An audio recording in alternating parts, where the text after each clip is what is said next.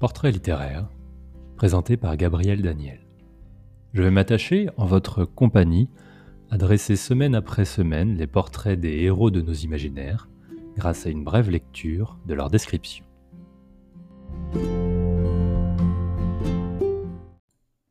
Les mondes imaginaires issus des contes et traditions populaires font, à n'en pas douter, partie des lieux les plus fertiles pour raconter des histoires.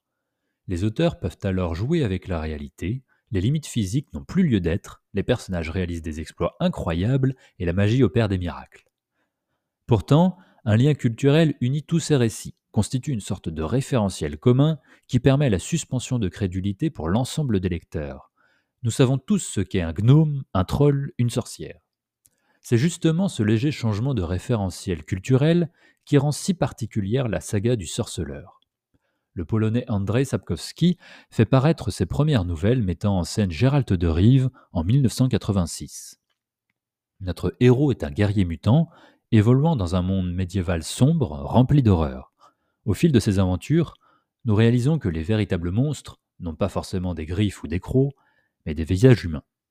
Gérald nous est présenté au premier chapitre du livre, assis dans une taverne, suscitant la méfiance de ses congénères.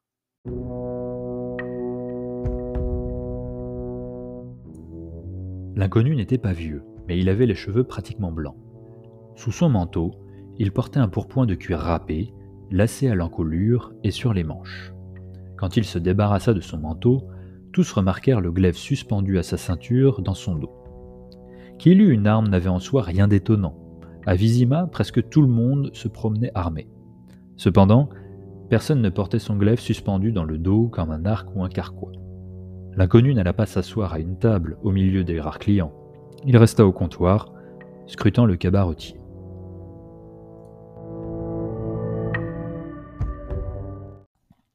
Tout au long de l'histoire, une tension existera entre notre héros et son environnement. N'appartenant ni au monde des monstres, ni à celui de celles et ceux qu'il protège, Gérald sera parfois le chasseur, souvent la proie.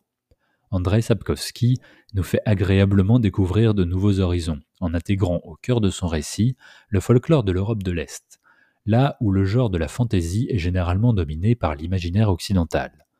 L'effet généré nous projette dans un monde enchanteur, crédible, grâce à des références qui nous sont inconnues ou lointaines.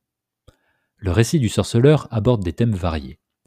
S'il fallait en retenir deux, ce serait d'une part la famille et de l'autre ce qui définit profondément notre humanité.